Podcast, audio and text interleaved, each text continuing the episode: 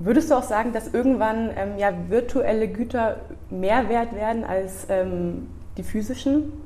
Ja, absolut. Man muss ja eine Sache sehen. Also die Sache hat ja eine Sache ist ja positiv dabei. Ja.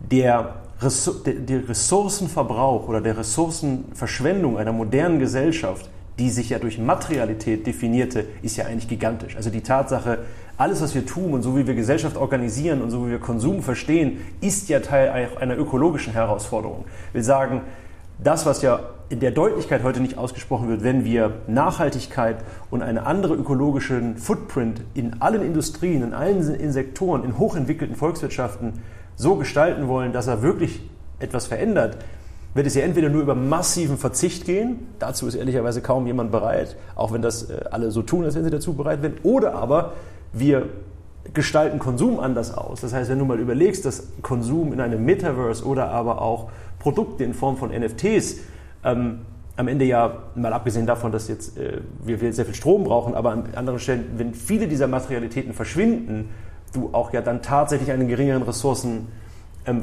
hättest. Also nicht, dass ich diese Welt gut fände, aber wenn wir... Es wäre denkbar, dass...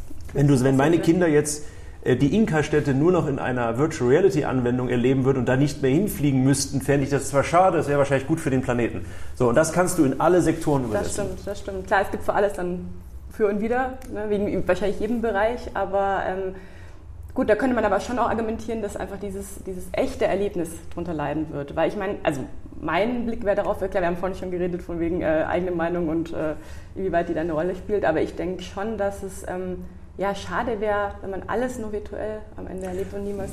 Keine Frage, aber schau, als, als, ähm, als, Amazon 1998 anfing, Bücher zu verkaufen in Deutschland, das war so einer der Startpunkte, wo wir uns mit, als Märkte, als Marktteilnehmer, als Gesellschaft oder als Konsumenten mit E-Commerce erstmalig auseinandergesetzt haben.